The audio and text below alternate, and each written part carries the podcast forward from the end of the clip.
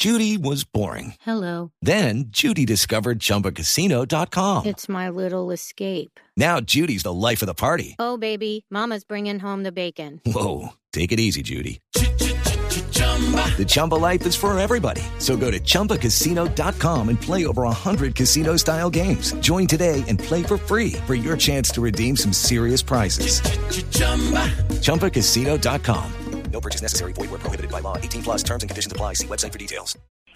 Estaremos muy atentos, José Patricio. Les contamos que fue capturado un hombre en Boyacá acusado de haber violado y asesinado a su sobrina de 16 años. La historia con Carlos Alberto González. Así es, Eduardo, pues eh, mucha atención porque las autoridades acaban de capturar a Jorge Jejen Díaz, a quien venían buscando desde hacía varias semanas. Y es que detrás de este individuo se esconde una historia macabra. Resulta que según lo que afirman los investigadores, este sujeto mató, ases- asesinó a su sobrina, una menor de 16 años, a la que habría violado y fruto de esa violación, pues eh, había quedado embarazada. Estos hechos sucedieron el 19 de noviembre pasado, cuando el cuerpo de la menor fue encontrado en un potrero de la población de Chiscas, en el departamento de Boyacá. Inicialmente se manejó la hipótesis de un suicidio, pero el eh, seguimiento ya hecho por las autoridades hoy arrojan la captura de este hombre, Jorge Jejen Díaz, quien fue aprendido allí en el municipio de Cocuy, también en el departamento de Boyacá. Ese suje- este sujeto va a ser llevado ante un juez de garantías en próximas horas y tendrá que enfrentar el delito de homicidio agravado. Carlos Alberto González Blurra.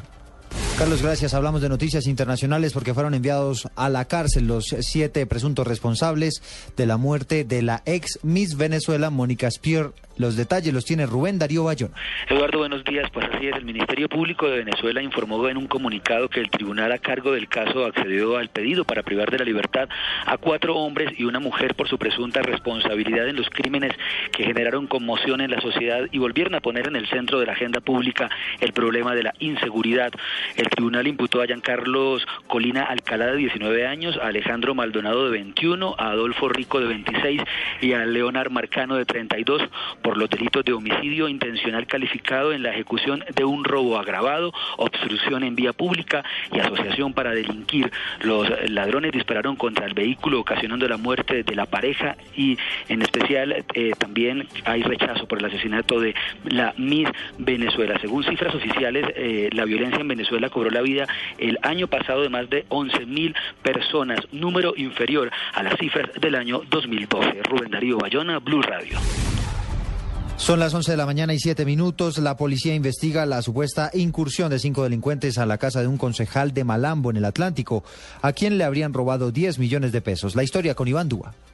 Los hechos ocurrieron en el norte de Barranquilla y según el comandante encargado de la Policía Metropolitana de Barranquilla, el coronel Edgar Muñoz, no quedó evidencia alguna registrada en cámaras de televisión o sistemas de vigilancia porque la residencia no cuenta con estos elementos. así como determinar las circunstancias de acceso a este conjunto de apartamentos, ya que tiene una, un mecanismo de control que solo podrían acceder los, los integrantes del mismo. Desafortunadamente, pues que se carece aquí una vigilancia privada, unos sistemas de seguridad electrónica que nos puedan favorecer con imágenes y otros argumentos respecto a la actividad de los delincuentes en el sitio. Solo se tiene la versión de una empleada de la casa, quien ahora manifiesta que solo pudo ver el ingreso de dos sujetos a la vivienda. En los últimos días se ha incrementado el hurto a locales comerciales y casos aislados de fleteos en la ciudad de Barranquilla. Desde la capital del Atlántico, Iván Duba, Blue Radio.